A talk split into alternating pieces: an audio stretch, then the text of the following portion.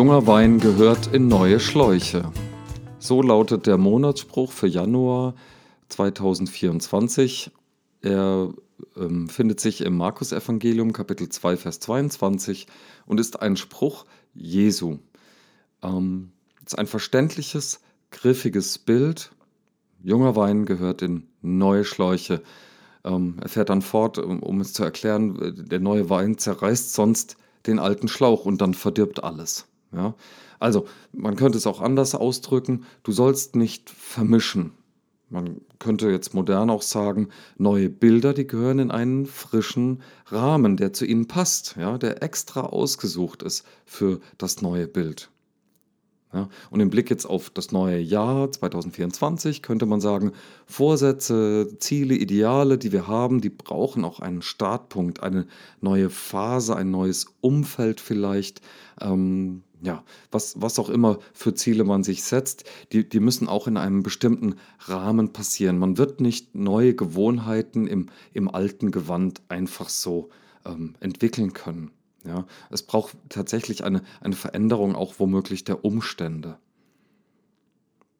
Und dann könnte man äh, darüber hinausgehend dann noch sagen, ja, und dann gilt es auch, verkappte Fehlerquellen zu vermeiden. Ein zweiter Spruch in diesem Zusammenhang äh, von, von Jesu Argumentation hier war gewesen, äh, man kann ja auch nicht ein frisches Stück Tuch auf einen alten Rock nähen, weil der ist so stark, da wird der alte Rock komplett zerreißen und dann steht man nur mit diesem Tuch nachher da, äh, mit diesem frischen kleinen Stück, was man aufgenäht hat und dann ist auch irgendwie alles verloren. Ähm, oder ein modernes Beispiel vielleicht aus, aus der Fahrradfahrerwelt, ja.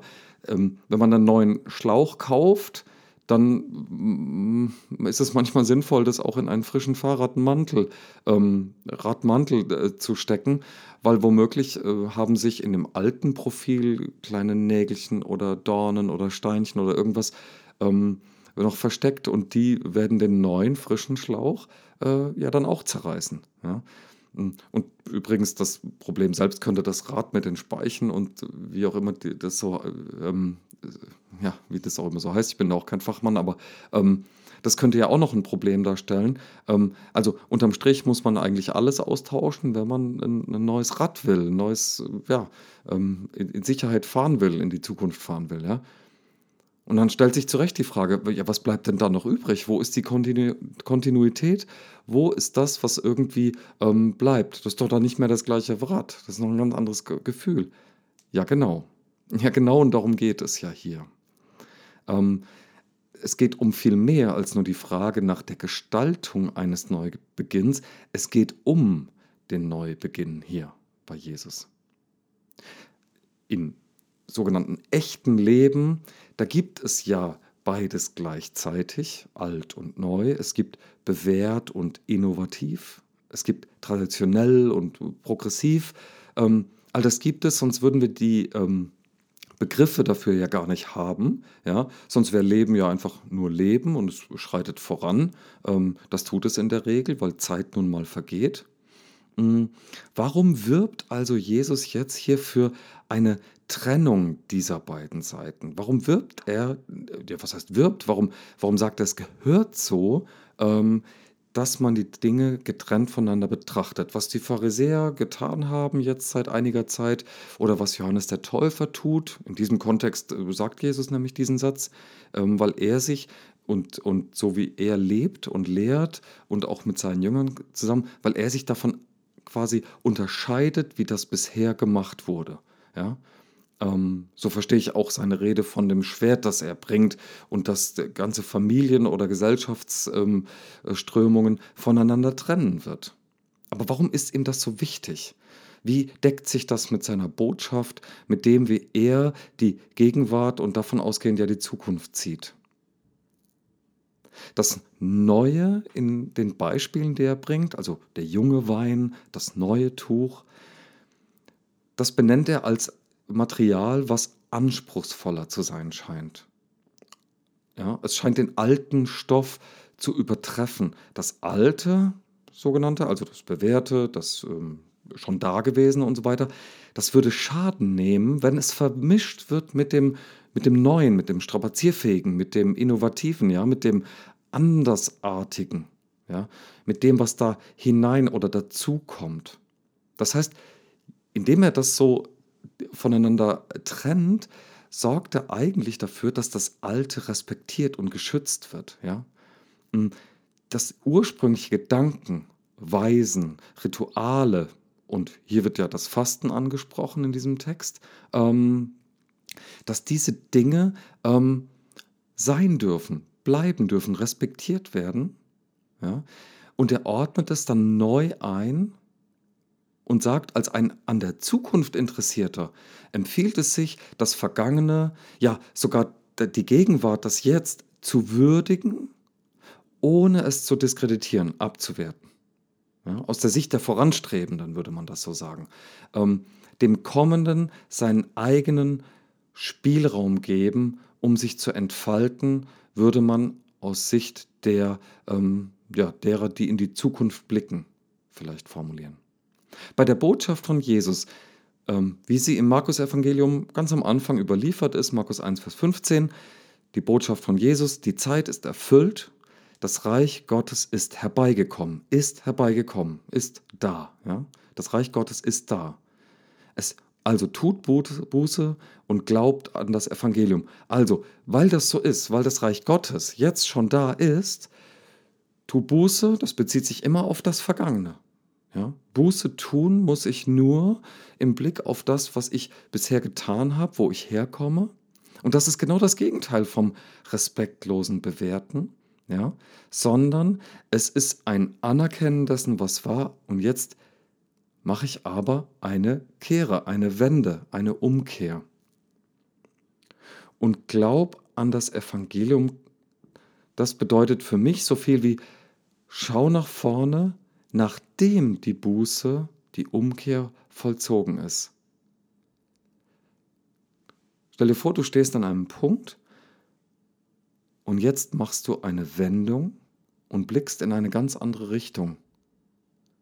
Jetzt hast du nicht mehr das Bewährte vor Augen, wo du hergekommen bist, auf das du auch bestimmt stolz zurückblicken kannst, ja, und manchmal vielleicht auch wehmütig oder manchmal vielleicht auch sehr reuevoll, ja. Aber wenn du die Wende machst, wenn du dich umkehrst, woanders hinschaust und wenn es nur um ein Grad gedreht ist, wirst du eine neue Perspektive haben. Und jetzt ist Glaube gefordert. Denn du wirst neue Wege gehen, neue Fußabdrücke machen und hinterlassen, wenn du gewendet hast. Vom bisherigen Standpunkt aus in neue Spuren gehen, laufen, fahren, was auch immer. Das bedeutet eben nicht mehr zurückgehen. Ja? Wenn du von deinem alten Standpunkt aus keine Wende machst, sondern einfach weiter wieder nach vorne gehst, dann wirst du in die bewährten Abdrücke äh, treten. Aber nachdem du die Wende gemacht hast, wirst du neue Spuren gehen. Das neue Jahr, der neue Monat, ein neuer Tag, jeder neue Moment, der kommt aber sowieso. Entscheidungen werden nun mal getroffen. Wenn nicht heute, dann einfach morgen. Lässt du dich jetzt von alten Erfahrungen leiten, in, in bewährten Mustern willst du bleiben, immer um den gleichen Teich spazieren gehen? Dann ist das völlig okay.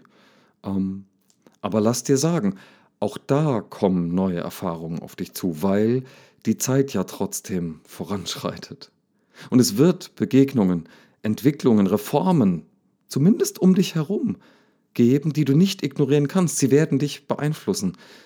Sie werden dir auf deiner Runde, auf der neuen, immer neuen Runde begegnen, kommen auf dich zu. Du kannst den Blick nicht davor verschließen.